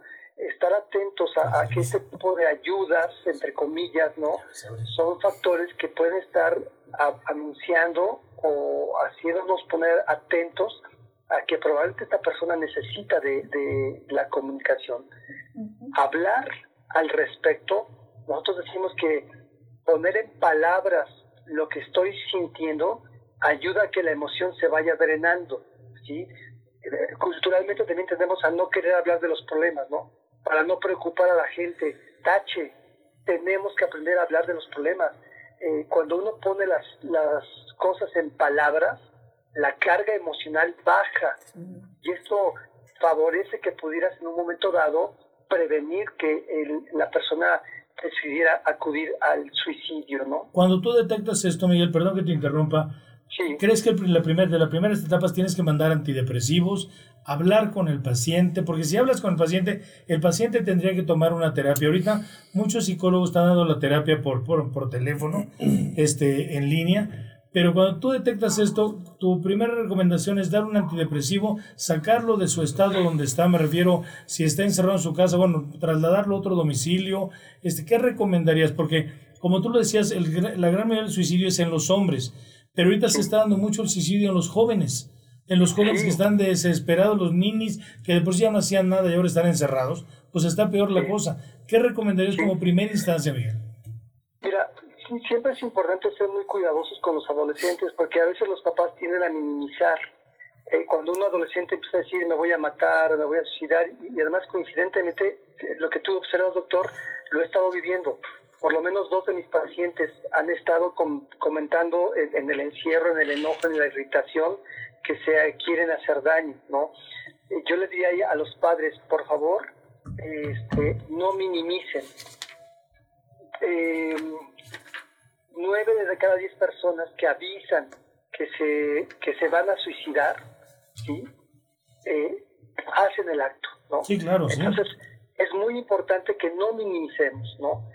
Y que además entendamos que es parte del proceso de ayudar a la persona a lograr el equilibrio nuevamente. Alguien que te está diciendo, me quiero suicidar, me quiero morir, ya no vale la pena la vida, este, quiero acabar con esto la gente no quiere acabar con su vida, la, quiere, la gente quiere acabar con el dolor. Y es parte de lo que hay que decirles, hay que ayudarles. Otra cosa muy importante es, para los que somos psicólogos, psicoterapeutas, psicoanalistas, ninguno de nosotros, si no somos médicos, no estamos capacitados ni aptos para recetar ningún medicamento. Eso solamente lo pueden dar los médicos.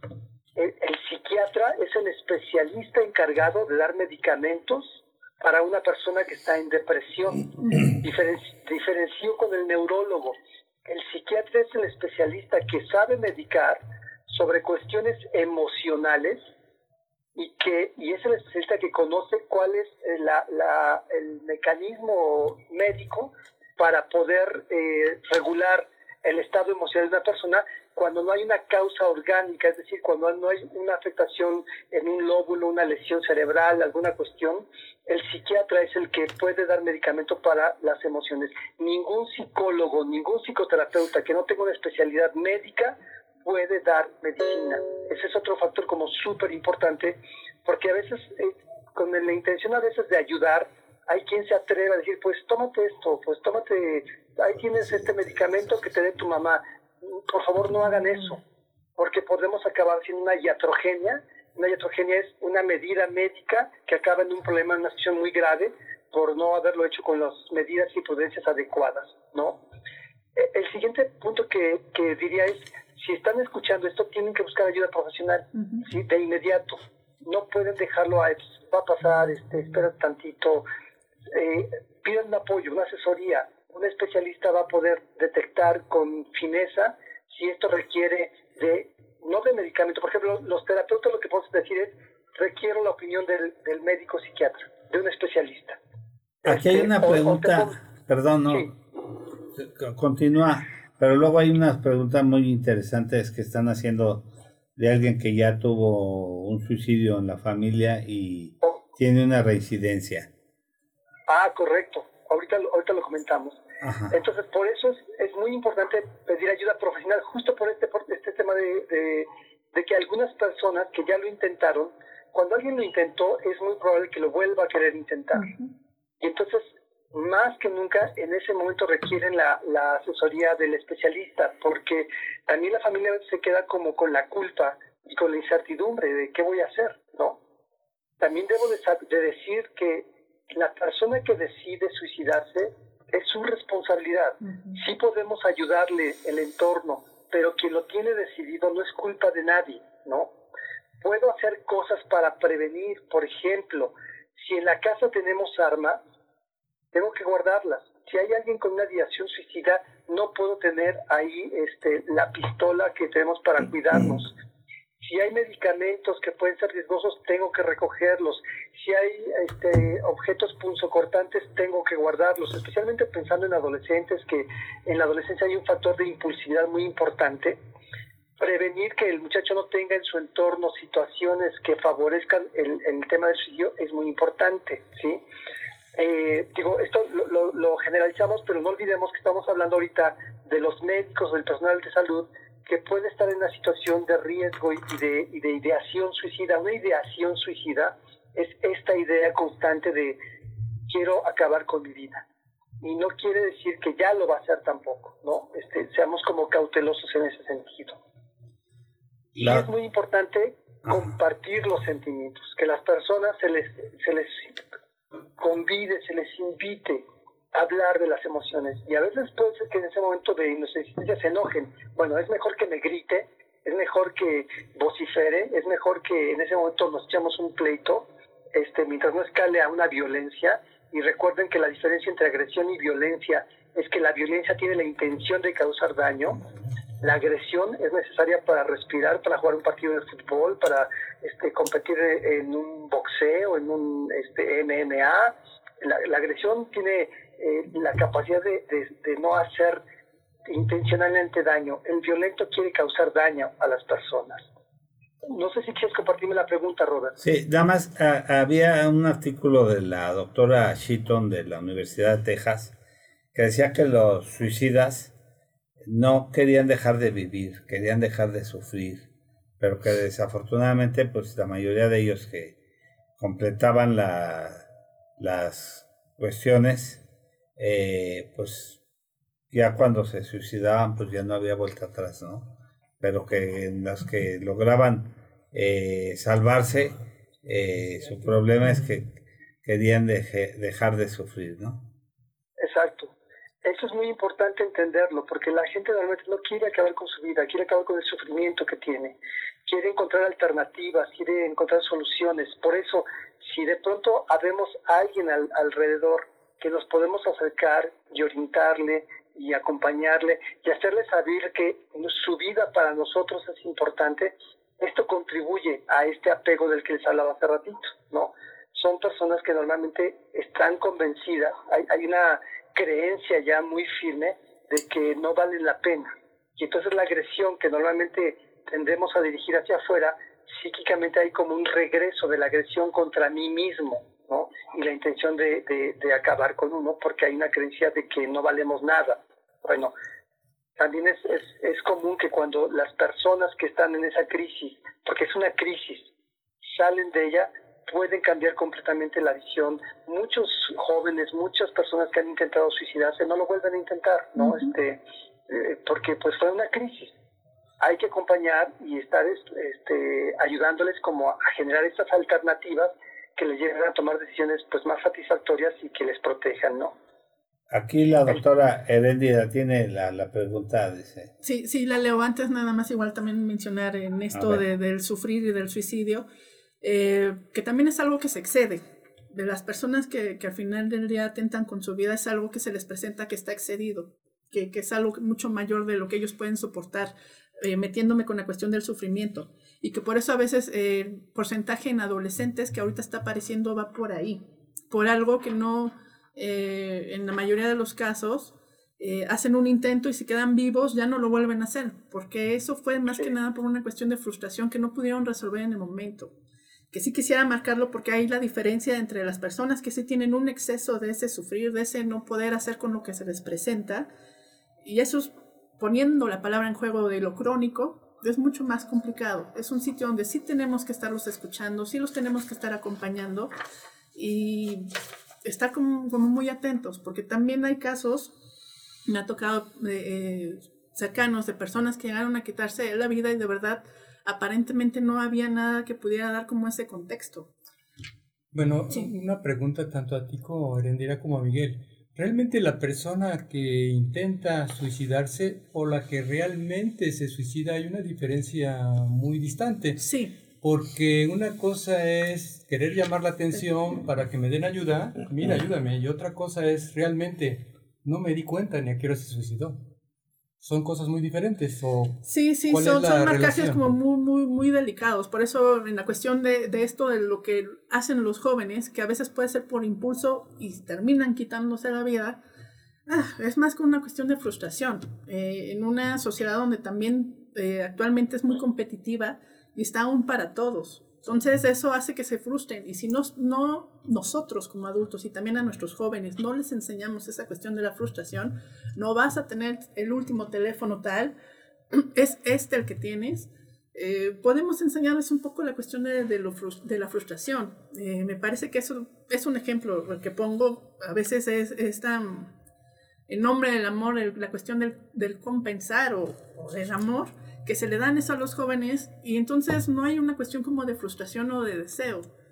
La intolerancia y la frustración, ¿no? O sea, la persona, hoy en día eh, tenemos más esta intolerancia porque tenemos los satisfactores más a nuestro alcance, al alcance de un dedo, al alcance de, de cualquier cosa, tenemos todos nuestros satisfactores. Entonces, si hay algo que no obtenemos, pues tenemos una frustración. Sí, ahorita que me mencionas eso, Jaime, y ahorita que estás comentando este tema, muy importante, aquella persona que no soporta la frustración es una persona que tiene su autoestima totalmente invadida, no tiene amor propio, no sabe quién es, no sabe hacia dónde va, perdió todas las expectativas de la vida. O sea, ¿qué hago ahora? No soporto. Y de eso los jóvenes abundan, ¿no? No, y actualmente se está no, viendo. y en los divorcios que mencionaban. Sí, claro. En tanto ya me pediste la, que te pasara la sal de mala forma, ay, pues ahora ya me puedo divorciar y me estás maltratando. No nos permitimos escucharnos y hablar y confrontar también eh, esto que estamos... Parte de la madurez, ¿no? Sí, e, el soportar la frustración y realmente tener una actitud diferente y contraria a la frustración es lo que puede tomar el tema de la resiliencia, ¿no? Mm. Nos estamos impulsando a vivir algo diferente. Tienes que lograr pasar esa, esa, esa parte de la vida. Porque ahorita también parte del síndrome va sobre esa parte de no hay desarrollo personal y esto va hacia la frustración. Y esto indica que es social. No es nada más a nivel eh, de atención médica. Y, igual como se mencionaba, esto ya está que, que, que la cuestión de, del COVID está eh, más sacándole la, la cortina y está mostrándolo. está, pero son secuencias que se iban a hacer en relación a eso. Paso a la pregunta para poder. Eh, doctores, si podrían explicar qué debe hacer la familia de algún paciente, uh, doctor, que decidió suicidarse. Yo perdí a mi hija hace poco y no sé qué hacer con mi dolor, porque no entiendo por qué lo hizo. Y entonces hay otra cosa, ¿no? Este, sí, aquí doctores, de hecho hay notas que en Europa, al dar el gobierno salida a las personas, se están golpeando. ¿Por qué podría pasar esto? Explicarlo, Francisco. Doctores, en las empresas como apoyo a mis empleados para animarlos y que no se sientan decaídos, yo trato de apoyarlos en lo que pueda, pero a veces las responsabilidades son muchas. ¿Qué me recomienda hacer para animarlos aún en las condiciones que vivimos, Manuel. Contesta, contesta Miguel Ángel. Si quieren yo.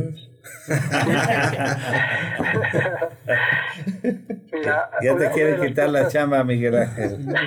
adelante, adelante. Mira, este, obviamente es un reto para nuestra humanidad, ¿no? Para nuestra calidez y nuestra cercanía a esta persona que pregunta qué hacer, yo creo que si él eh, tiene esta posibilidad de acercarse de manera personal a, a este señor o señora que, que está manifestando este, incomodidad, dificultad, es un buen momento para, para hacerlo, ¿no? Y, y, dentro de las posibilidades reales que tenga este, el empleador, porque cuidado, o sea, aquí el tema de ser codependientes o rescatadores, hay que ser muy cuidadosos. ¿sí? A eso a veces es un alimento para el ego y a veces nos comprometemos a más de lo que podemos y acabamos fallándole a la gente si no somos objetivos en lo que realmente podemos dar o hacer. Entonces, es muy necesario que desde mi, de mi realidad poderle escuchar. Ya el simple acto de acercarme y decirle, tú me importas y cómo te puedo ayudar, ¿no? E, esto es lo que yo te puedo ofrecer ya es una forma de promover este apego y esta cercanía y esta mirada que, que hará que la persona se sienta que es importante. hoy día también tenemos que tener claro que muchos de los médicos o, y nosotros mismos sabemos este, que estamos encerrados y este encierro ha generado conflictos en las parejas. ¿sí? Este, de pronto la convivencia diaria con el niño chiquito, el niño mediano, la esposa, el esposo, la abuelita, el vecino, etcétera, sí es algo que ha hecho que, que tengamos como ciertos grados de irritación. Pero al respecto, meter ideas en nuestra, en nuestra cabeza, constructivas, creativas, puede sumar para que hagamos más fácil esa vivencia. Les quiero platicar de Steve Jobs, no sé si por ahí lo, lo ubiquen ustedes. Es un tipo que creo que es medio famoso Steve Jobs. Este, él tiene una metáfora muy bonita. Steve Jobs, para quien no lo sepa, es el creador de Apple, ¿no? Y del iPhone y de todas estas cosas extraordinarias, ¿no? Que conjuntó la tecnología con el arte, porque este cuate ha hecho obras de arte, ¿no? Sus artículos son bellos. Hay una metáfora que se llama las piedras, las piedras pulidas. Busquen la gente en YouTube, póngale Steve Jobs, las piedras pulidas y cuenta una historia de cuando él era niño. Dice que había un viejo ahí por su casa, un, hombre ya mayor, que, con el que él conversaba y a veces le ayudaba a hacer cosas. Y que un día le dijo, mira, ven, agarra esas piedras que están ahí. Ahí en el jardín de, la casa de una serie de piedras. Y le dijo, tráelas, por favor. Las llevó a su casa y de pronto le dijo, mételas en esta... Y dice que las metió en una especie de, como de licuadora, una cosa extraña. Eh, que era como eh, una pulidora de piedra. Eh, le metió las piedras, luego el hombre le tiró un poco de arena, arenilla ahí en, en la licuadora y la echó a andar. Entonces dice Steve Jobs que él como niño recuerda que empezó a ver que las piedras brincaban y que chocaban unas con otras, ¿no? Y que hacían mucho ruido, era escandaloso el, el ruido de, de, la máquina esa. Finalmente eh, le dijo, mañana vienes temprano porque quiero enseñarte qué es lo que pasó con estas piedras que pusimos aquí a mover y que por, por supuesto están chocando unas con otras. Vamos a ver qué sucede mañana. Al día siguiente el niño llegó y, dice que él se sentía verdaderamente sorprendido de ver que cuando abrieron la caja, la, la, la, la pulidora esta, sacaron aquellas piedras que el día anterior eran mugrosas, rugosas, feas, rasposas, las piedras se habían pulido. El choque entre unas y otras, la arena que le habían metido, había hecho que estas piedras hoy estuvieran brillantes, lisas y con una apariencia estética tremenda. Yo creo que ideas como estas, con lo que nos va pasando en los equipos de trabajo, con lo que nos está pasando en las familias, si podemos entender que hay cierto tipo de choques, que lo que están haciendo es contribuir a identificar aquellas partes que tal vez si las pulimos, si las limamos, puede hacer que la próxima vez nuestra relación sea más armoniosa, sea más fluida, sea más respetuosa, puede llevarnos a este objetivo de ser una mejor sociedad, de ser una mejor familia, de ser un mejor ser humano. El, paso número uno es cómo yo puedo ser un mejor ser humano, ¿no? Y desde ahí, pues bueno, si tengo esto en mente y tengo confianza en esto, porque debo decirles que las creencias son motores poderosísimos que todos tenemos. Cada uno de nosotros tenemos ya una serie de creencias que hemos ido construyendo a lo largo del tiempo y esas, esas creencias nos mueven. Pero si mis creencias son inhabilitantes, el resultado de lo que va a pasar conmigo y con mi vida va a ser sentir que no puedo, que está muy difícil, que no hay manera. Pero si mis creencias son habilitantes, generalmente el resultado es que voy a, a lograr aquello que me estoy planteando como un objetivo. Y los objetivos que logramos son aquellos en los que yo de verdad, de verdad, de verdad, de verdad me comprometo. ¿sí? Cuando yo quiero algo seriamente, cuando me tomo en serio aquello que, que, digo que voy a alcanzar, no hay manera, casi es imposible que no lo consiga. Entonces, si es meternos un poco de esta visión de psicología positiva, ¿no? Para poder eh, tener un ambiente y un panorama y una serie de creencias que nos lleven a, confiar en que podemos alcanzar los objetivos que estamos proponiéndonos. Hoy tenemos el COVID y el riesgo de que muchas personas hartas, desesperadas, cansadas, opten por la irritabilidad, por la depresión o por el suicidio. No.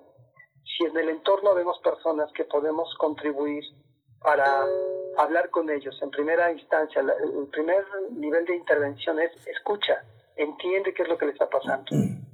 Segundo nivel de intervención es convidar a encontrar a esa persona aquellos recursos que tiene para salir adelante. ¿sí? No podemos ser rescatadores. Si tú tienes que estar rescatando y rescatando, en algún momento se te va a ir de las manos, te vas a sentir muy mal y la persona va a cometer el, acto. Tenemos que ayudar a, que esa, a empoderar a esa persona a través de preguntas, a través de eh, ejemplos, ¿no? Eh, les voy a compartir, eh, hay un, un, chiquillo que conozco que eh, está, estaba muy deprimido, triste, enojado, porque no logra conseguir lo que él quiere en su cuerpo, físicamente hablando, ¿no? Es desesperado y enojado porque ya hizo abdominales y lagartijas y, y, no sé qué. Y han pasado cuatro meses, ¿no? El primer día que yo le planteaba que quisiera ejercicio, él me decía, pero ¿cuándo? ¿Cómo voy a hacer? Yo lo que quiero es ya verme fuertísimo y con unos musculotes. Le dije, bueno, no va a pasar eso.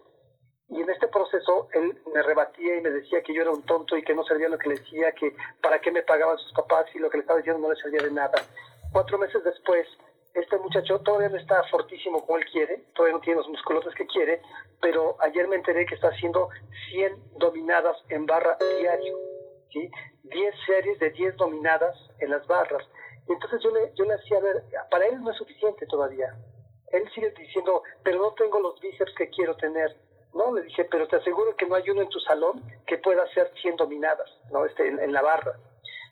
Enseñarle a la gente a apreciar esos pequeños logros, enseñarle a nuestros hijos a valorar esas cositas que parece que no valen nada porque no es el resultado ideal que yo quisiera, es parte de ese proceso de psicoeducación y de acompañamiento que tendría que irnos construyendo como seres humanos más fuertes y más capaces de conectar con la parte vital y con la parte constructiva que tenemos, aunque el resultado todavía no sea. Creo que este joven lo va a lograr en algún momento, pero no se logra en cuatro meses. Evidentemente tiene que combinar muchas cosas ahí. Y es parte de esa tolerancia a la frustración, que además la, la, tecnología que hoy los chicos tienen esto que hoy podemos hacer, que no sé, doctores, pero no sé si alguna imaginaron que podríamos estar como los supersónicos viéndonos en una pantalla. Yo ahora mismo los estoy viendo desde donde estoy y, este, y tener esta conversación con, no sé, tenemos ahorita muchísima gente ahí viéndonos, escuchándonos. E, era impensable, ¿no? Bueno, justamente el tener estas creencias habilitantes es lo que nos ha llevado a que hoy sean realidades que, en algún momento parecían sueños, ¿no? Pero ha llevado muchos años de trabajo, de esfuerzo, de compromiso, de creatividad de mucha gente y compartirlo. Si no compartimos el conocimiento, si no compartimos lo que sabemos, lo que tenemos, pues logramos cosas pequeñas. Pero cuando compartimos lo que, lo que muchos sabemos, se van haciendo cosas grandiosas como, como creo que lo estamos logrando ahora. Eh, me metería en relación a eso. Eh, a mí un significante que me gusta mucho es lazos. Esta cuestión del poder armar lazos en la familia, en los vínculos familiares, laborales, este, de amistad. Eh, eso lo, lo, retomo un poco por, por las preguntas que, que se venían. en la persona que pone animar, animar a sus empleados. Marco esa palabra de animar porque me parece que no se trata de eso.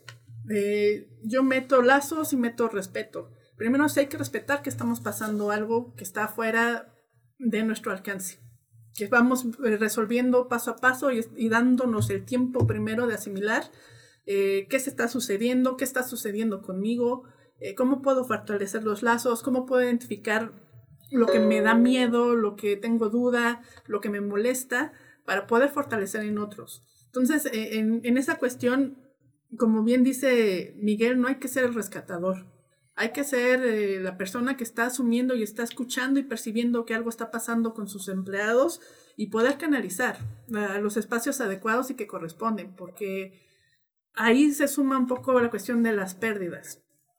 Se mete la cuestión del suicidio, pero en, realidad la cuestión de las pérdidas. Todos, todos hemos perdido algo. La, la confianza de poder salir y venir con salud y a salvo para nuestra gente querida, la cuestión de poder perder eh, la oportunidad de, ir a tomar una copa o de ir al cine, de ir a bailar, todos, todos tenemos pérdidas, desde eso hasta lo más eh, complejo, importante y fuerte, ¿no? Como un ser querido. Entonces, bueno, me parece que primero es asumir. No se trata simplemente como de animar en una cuestión de fantasía, sino pensar primero cuál es la realidad, principio de realidad, y de ahí ver qué es lo que tenemos y qué es lo que nos falta para poder ir sumando o restando lo que no requerimos. Lo otro, en relación a la persona que lamentamos que, que haya perdido a un familiar, que haya sido por la vía de, del salirse de la escena, del suicidio, me parece que es acercarse a alguien. Tiene que hablar de ese dolor y de esa tristeza y de cómo lo está viviendo para poder eh, garantizar por lo menos una tranquilidad o un vaciamiento de ese dolor y saber que hay muchos que podemos eh, acompañar en ese sentido. Eh, bueno, era lo que quería igual sumar ahorita, porque creo que hay más preguntas. Eh, quisiera comentar algo, Miguel y Erendira. No sé ustedes al respecto. Somos una sociedad que desafortunadamente reaccionamos de manera emocional. No se nos enseña a ser seres humanos racionales, pues ni, ni, ni un poco pensantes, ¿verdad? Entonces, para alcanzar realmente el reconocimiento o quiénes somos como verdaderos seres humanos, nuestro ente, nuestro sentir, lo que llevamos dentro, lo que deseamos en la vida, identificarnos con nosotros mismos, incrementar nuestra autoestima, nuestro amor propio. Sabemos que contamos con los demás, que tenemos a alguien en un momento determinado con quien puedo platicar, esa relación mutua de emisor, receptor, el la neurolingüística que tanto se usa actualmente. Desafortunadamente son aspectos que, que no se tocan en el tema, que en las familias no se abraza. Y creo que en este momento parte de la respuesta también de ella me quiero expresar de esta, de esta manera. Tenemos que primero ponernos en, en el punto de qué carezco, qué me hace falta, de dónde tengo que partir. Y más en estos tiempos creo que nos estamos enchocando demasiado porque el estar aislado, ¿cómo le podríamos llamar a aquellos que en la religión se refugian, se retiran? Hagan de cuenta casi como un retiro. Véanlo de otra manera. Trabajen su estado emocional, identifiquen sus emociones porque es la oportunidad que nos da la vida y sobre todo nos está pidiendo la vida que seamos colectivos, porque en una sociedad colectiva podemos ofrecer y podemos responder de una manera mejor. Lo estamos viendo en la cuestión de la salud. ¿Qué está pasando en las instituciones hospitalarias? Se carece de, de qué trabajar. Se está sometiendo a un personal en donde lo estoy exponiendo como una carne de cañón. No soy amable con él, no lo abrazo, no lo estimulo, entonces es lo mismo que tenemos que reflejar en las familias. Tenemos que abrazarnos, tenemos que comprendernos, tenemos que identificarnos, saber de qué carecemos, hacia dónde vamos. Creo verlo, no sé a ustedes qué pueden decir al respecto. Bueno, me adelanto antes que, que Miguel. este, me parece efectivo, hay que asumir, asumir lo que se tiene, porque no, no, a veces siempre estamos como en la cuestión de lo que nos hace falta y no de lo que tenemos. Entonces, eh, hay que asumir lo que se tiene. Estamos muy vacíos, muy vacíos. Sí, y a lo mejor siempre va a haber como una cuestión de, vacío, que es lo que nos impulsa a desear, a tener este, objetivos por cumplir. Eh, está, está muy bien eso, no está mal. Pero primero tenemos que asumir, eh, y es cuando yo digo la cuestión del principio de realidad, de partir uno de lo que uno es y aceptarse con eso. responsabilidad como seres humanos. Exacto. ¿Qué nos corresponde hacer? Porque así nos va a ser muy fácil. ¿sí? Tropezarnos y seguir, caernos y seguir, si es un objetivo, si en realidad es lo que se quiere. Porque me parece que a veces en esta cuestión del sí puedes, de todos unidos, de lo que se comentaba, el aplauso y muchas gracias, ah, no nos pone más barreras de, de lo que uno tiene que asumir y responsabilizarse, ser honesto con uno para poder obtener lo que se quiere porque si no vamos a estarnos topando frustración contra frustración y eso va disminuyendo nuestra seguridad y nuestra confianza. Y si teníamos algo que, que aportábamos y nos gustaba y hacíamos bien, ya lo vamos devaluando. Y eso va haciendo huecos, hoyos, fracturas en las relaciones en todos los, en todos los sentidos, ¿no? Laboral, familiar, de pareja, eh, como hija, como hermana. Yo, creo que eso como lo dicen ahorita, ¿no? Este, el, el haber estado confinado en tu casa te puede haber hecho pensar muchas cosas, pero también todos jugamos un rol en la sociedad.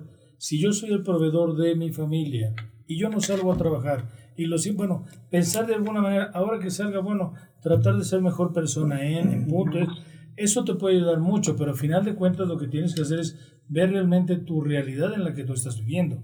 Y lo que decía, lo que decía Fer es muy cierto, ¿no? Sea, el, el, el, poder abrazar a una persona ahora está prohibido, pero yo vaya, pese a todo, yo siempre mis hijos les de dar un abrazo, una manera de que tú digas, bueno, aquí estamos, es una, yo siempre he dicho, blinda a tu familia, blinda a tu familia es una palabra que a mí me gusta mucho, es protege a tu familia y cada quien hace un rol. Y cuando veas que alguien tiene un problema de papá, me quiero suicidar, cuidado, porque el que te lo dice lo va a hacer. Entonces es una manera que tengas un, un punto de, de atención había una pregunta de un señor que decía, yo tengo empleados y no sé cómo hacer para mis empleados animarlos. Pues yo creo que esto es, es, es conectividad y colectividad. Es, es decir, ¿saben qué muchachos? Vamos a hacer esto para levantar la empresa si la empresa está caída. Porque ahorita una empresa que no laboró, que a la gente le bajaron a veces el 50% del sueldo, que estén, o más, esté en una depresión, yo creo que como empresa te puedes unir y decir, bueno, vamos a una cosa, estamos casi tocando fondo, si todos se unen pueden levantar esa empresa. Pero si el jefe nada más quiere hacer algo y los demás no lo hacen, pues es una empresa que está condenada a la, quiebra totalmente. Entonces ahora yo creo que es el momento que toda la gente diga, vamos por mi empresa, voy por mi familia, vamos a hacer por mí mismo. ¿no? Sí, claro. sería porque por ahí va la cuestión de, la agresión luego también a, los doctores, lo que se, se, manifiesta, ¿no? Queremos que el otro nos resuelva y no nos implicamos. Y me parece que nos tenemos que implicar. Así sea en una proporción menor que a los demás, con eso ya está sumando. Ahora, como yo lo dije en el video, ¿no? Los médicos no pedimos aplausos, bueno, lo que pedimos es respeto, al igual que en todas las áreas. Si el señor es carpintero, respeta, respeta. A, la gente, respeta tu entorno social. Yo creo que es una manera de podernos entender todos. Pero yo lo que, yo lo que, algo que me llama la atención es, si una empresa ahorita, no sé, gente que se dedica a los estacionamientos, gente que se dedica a los mercados, gente que se dedica que ahorita no han podido laborar, yo creo que si el jefe habla con todos los trabajadores o los empleados y les dice, vamos a luchar por esto, volvemos a retomar, vamos a, quizá a lo mejor no le ganamos tanto a la fruta, vamos a ganarle menos, pero de verdad que pueden, pueden sacar un negocio adelante y no tirarlo en bancarrota. En, en, en, en Cuernavaca hay un, hay un negocio para no decir porque es, una cadena, que los empleados cuando dijeron, ah, me bajas el sueldo, pusieron bandera de, de huelga. No, pues es una empresa que está condenada a la muerte. Yo creo que si el mismo trabajador no se pone las pilas, pues van a llevar esto a la quiebra, ¿no? Sí, sí. Bueno, pues este casi se acaba el tiempo, entonces vamos a aprovechar para pues agradecerles a todos los que nos están sintonizando ahorita nuevamente y sobre todo saber si se escucha con el cubrebocas. Se escucha mal. Que se escucha mal, muy mal. Sí. Bueno, pues entonces este, vamos a ver. Una aclaración. La perspectiva que da la cámara, estamos eh, respetando la sana distancia. Estamos en una mesa bastante larga. Estamos a la sana distancia. estamos respetando las normas que marca la sana distancia. Pero la, la, obviamente, si nos pusiéramos este, los, los cubrebocas, no, no podríamos, tenemos un micrófono, un solo micrófono de alta sensibilidad, no se escucharía bien. Eh, nos están criticando mucho esto, pero no podríamos transmitir con cubrebocas porque se, se escucha con cubrebocas, se escucha muy distorsionado. Entonces, este, así es como pasa, pero estamos respetando las normas de sana distancia, de eh, todas las cuestiones de asepsia. Tenemos nuestro gel. Aquí todo el equipo de producción tiene sus protecciones. Nos saludamos de, de bracito. No hay abrazos, no hay besos, no hay, ni balazos. Ni balazos. Abrazos, no balazos. pero nos queremos. nos queremos. Ayer, ayer operé, ayer, antier operé con, con, un grupo de médicos, hicimos una laparoscopía, y me llamó la atención porque eran dos médicos militares y llegaron con una máscara con doble pivote, ah, más aparte los lentes y aparte un cubreboca arriba grande. De verdad que el instrumentista decía, perdón, porque decía, no se veía nada, no se platicó en la cirugía. De veras hay cosas que en ocasiones es tanto lo que, lo que, que la voz no se oye en, en un radio no podríamos hablar con cubrebocas porque sería todo distorsionado, ¿no? Pues dice Maru que sí se escucha bien. Pues Maru, Pero porque te quieren mucho. Porque te quieren mucho. A ver, ahí sí, yo también lo estoy A ver, está hablando la doctora Maru. Este, no sé si igual se escucha o no, pero bueno, en realidad también es la cuestión de, de la confianza en tanto yo me cuido, cada uno de ellos se cuida estamos con la cuestión de las prevenciones y de eso se trata. Eh, se agradecen igual si hicieron ahí el comentario. Con el N95, quién sabe. a ver, va a hablar el doctor Clayman Maru. Se escucha con el. Este ¿Anuncia el Congreso, doctor, o qué tenía? Sí, sí, sí, tengo, tengo dos anuncios. Si se ya está en pantalla acá. Sí, tengo dos anuncios muy importantes. En aras de nuestra educación médica continua y de, y de no perder eh, los, esta educación médica continua que nos interesa mucho al colegio. Ya, te, ya lanzamos, estamos haciendo en nuestro primer curso virtual, actualización en ginecología y obstetricia. Este curso eh, ya inició el 25 de marzo, el lunes, eh, a las 7 de, a, las 7 de la noche, 7 de la tarde. Este, y ya tuvimos una audiencia de arriba de 400 personas en el primer módulo. El módulo 1, eh, como ustedes ven, es el de la paroscopía, este, materno-fetal el número 2. Este, tienen ahí el, número 3, es este... Tienen ahí el... ¿Le pueden subir? ¿Le pueden subir la pantalla? Exactamente, ahí están los ponentes, oncología, que es un módulo que está sensacional, y módulo 4, el módulo de sexualidad. Y al final tenemos una conferencia magistral del doctor Carlos Salazar. Están, por supuesto, los médicos, es una, son este, temas médicos, eh, están invitados no necesariamente tienen que ser ginecólogos, como es este, la entrada gratuita, este, eh, es cuestión de, solicitar la entrada aquí a nuestras oficinas y les pasamos el link. Y por último, este, manifestarles que nuestro congreso que iba a ser en septiembre, pues se tuvo que cancelar Y ya tenemos nuevas fechas para mayo del 2021. Yo espero que, número uno, ya no eh, tengamos este flagelo de la pandemia. Y número dos, pues sigamos vivos y podamos hacer nuestro congreso. 20, 21 y 22 de mayo del 2021. Y pues este vamos a, vamos a, a festejar los 50 años, ya que este año vamos a festejar los 51 años entonces del colegio. Que sí se escucha muy bien con el N95. Ah, perfecto. todos. Pues entonces, pues no veo que... que, nos den en 95 a todos, porque los que somos pobres no tenemos para eso. Exacto, ¿dónde se consiguen esas? Este, sus datos, por favor, doctora Heréndida, Miguel Ángel, ¿dónde los puede localizar la gente? Y sus redes sociales, por favor. Sí, con todo gusto. Pues mira, este, quisiera antes eh, compartir y, proponer también esto a la gente. Cuando quien tenga necesidad de apoyo psicológico, Iscalti eh, está trabajando en línea. Eh, tenemos, para la gente que verdaderamente no tiene para pagar una consulta, tenemos un programa que se llama 91 Iscalti.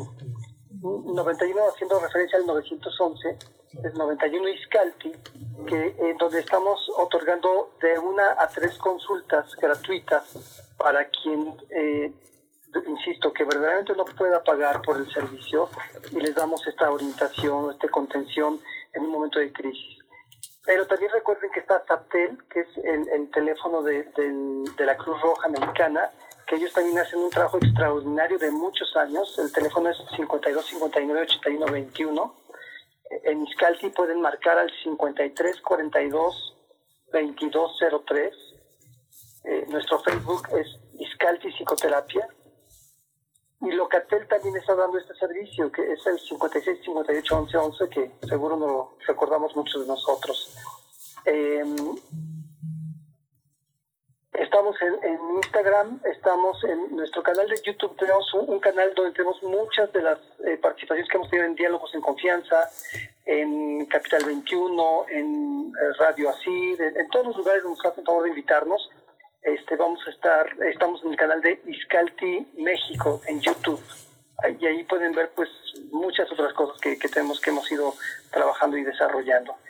Y si me permite hacer un comercialito, para eh, el mes de junio voy a estar también en un Facebook Live con Cristina Jauregui, la conductora de, Diágolos en, Confianza. Eh, ella me hizo favor de convocarme y de invitarme. Eh, serían el día 14 de junio, domingo 14 de junio, no tengo la, hora, pero en nuestras redes estaríamos anunciando eh, el tema y la hora en la que estaríamos haciendo esa transmisión. Muchas gracias, Miguel Ángel. Este, pues los invitamos la siguiente semana. Vendrá la licenciada maestra en psicología, Gremlin, con el tema que pudiera estar muy relacionado con esto es cómo afrontar las pérdidas humanas en esta crisis sanitaria. Los esperamos. Bueno, pues igual agradecer. Había otra eh, pregunta también, ¿no? Todavía. Ah, pero sus datos. Eh, ah, sí, los datos primero. Quisiera agradecer a la invitación, a la oportunidad de poder tomar la palabra, escuchar, debatir, este, proponer. No la deja. Eh, igual, los números de Scalti son 55 53 42 2203. De cualquier forma, como igual ya lo comentó Miguel, por cuestión de poner en la web Iscalti, ya van a salir todas las redes en las cuales nos manejamos. Eh, y bueno, cuestión de, de pregunta, me, me, parece que se tomó en cuenta todas. el otro era el tema sobre Europa, que, que ahora que están saliendo se están golpeando. Lo que se me ocurre ahí es la cuestión de también el encierro es contener. Y a veces el salir uno, no estoy diciendo que sea por ahí, podría ser, en esta cuestión de la sensación de pérdida o de que se les quitó o negó algo en algún momento, todo lo que traemos eh, metido, eh, que se haya desarrollado desde la cuestión de una sanción, lo sacamos afuera, ¿no? no, sabemos a veces cómo poder. La, la supervivencia como tal, el trauma que llevan dentro. Sí, sí, sí. Sí, eso es lo que pues bueno. La despersonalización. La despersonalización sería lo que se me ocurre. El otro, igual que me parece que sí se fue, fue tomado y pues la invitación a que tomando la palabra, eh, poder escucharnos, eh, darnos esa oportunidad también de identificar lo que nos está pasando, nos va a permitir, entre muchos, poder hacer más eh, tolerable esta situación en la que nos, se nos presentó esta contingencia y pues bueno, agradecer la oportunidad. Que, que busquen en el diccionario los términos razonamiento.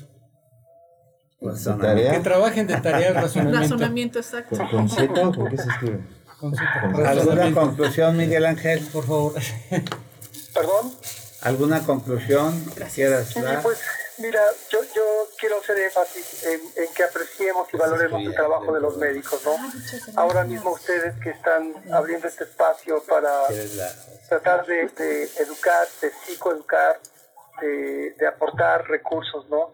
Eh, me parece que los médicos, el equipo médico, todo el personal médico, este, hoy por hoy eh, merece un reconocimiento especial en este tema de los valores. De verdad, no, no acabo de entender cómo es posible que sigamos valorando más eh, el, el gol de alguien que el trabajo que un equipo médico está haciendo, ¿no? Este, ojalá que este tipo de, de sistema de valores que ha primado durante tanto tiempo tenga un reajuste. El entretenimiento es muy bueno, es maravilloso, pero debemos cuidar que no caigamos en la superficialidad y en dejar al ser humano en segundo lugar, ¿no? Es más lento, es más aburrido, no es tan emocionante como un apasionado gol, pero urge, urge que la violencia y la frivolidad con la que nos hemos conducido últimamente eh, cambie, ¿no? Este, hemos visto Ahora, estos días eh, tengo la oportunidad de, ver aquí desde la ventana un árbol y el otro día un cardenal, aquí en la calle. Y, digo, no sé si alguien se escapó, pero este es algo que, no, no lo ves. ¿no? Este, eh, creo que tenemos que, hacer más, más por, por, porque nuestra, la humanidad vaya mejor. ¿no? Y cuídense, cuídense, Como un periodo crítico en lo económico. Como siempre te agradecemos que seas parte de este programa, Miguel Ángel. Te mandamos un abrazo muy afectuoso, que esté bien toda la familia y, todo tu equipo ahí en las clínicas de Iscalti. Y gracias por participar con nosotros vía remota. Y también a la doctora Heréndida Molina Espinosa. Muchas gracias por haber estado con nosotros. Y hay un mensaje de, del curso que se está llevando de Sí, me preguntan que si el curso es para público en general o solo para, para el sector médico. Este tipo de cursos está enfocado para el sector médico, principalmente para ginecobstetras. Este, eh, y se está trabajando ahorita en este curso para, para que tenga puntos para la revalidación para el consejo, la certificación del consejo. Eh, obviamente cualquier persona se puede conectar, pero el lenguaje que, que, estamos utilizando en esta, en esta serie de cursos es un lenguaje totalmente médico y hay conceptos que puede ser que, que no les interese o que no les entiendan. Entonces, pero sí está enfocado directamente para los médicos principalmente para los ginecólogos. Muchas gracias. Gracias, Miguel. Gracias. Miguel Ángel, muchas gracias, doctora Erendida. Gracias, gracias, Miguel. Gracias. Y, gracias. y si se escucha muy bien así, yo creo que no tengo digo, no me veo tan guapo como sin la careta, pero yo creo que con esto este, podemos, podemos ser buenos. Podemos salir con bocas. Bueno, pues muchas gracias a nuestros productores, a Sai, a Jesús y a toda la gente que nos hace favor de escucharnos. Que tengan un excelente día y un mejor fin de semana. Y cuídense muchos y quédense en casa porque estamos en el pico de la pandemia, estamos en la etapa más difícil, ya vamos en más de 80 mil contaminados, los hospitales saturados y las muertes en ascenso también. Cuídense mucho y tengan mucho cuidado, usen sus cubrebocas en la calle y tengan mucha higiene, lávense las manos, usen su alcohol en gel y saludos de codito y de piecito, nada más. No abrazos, Abrazos, no balazos. Aquí no abrazos, tampoco balazos. que tengan un buen día. Amigos, véntense.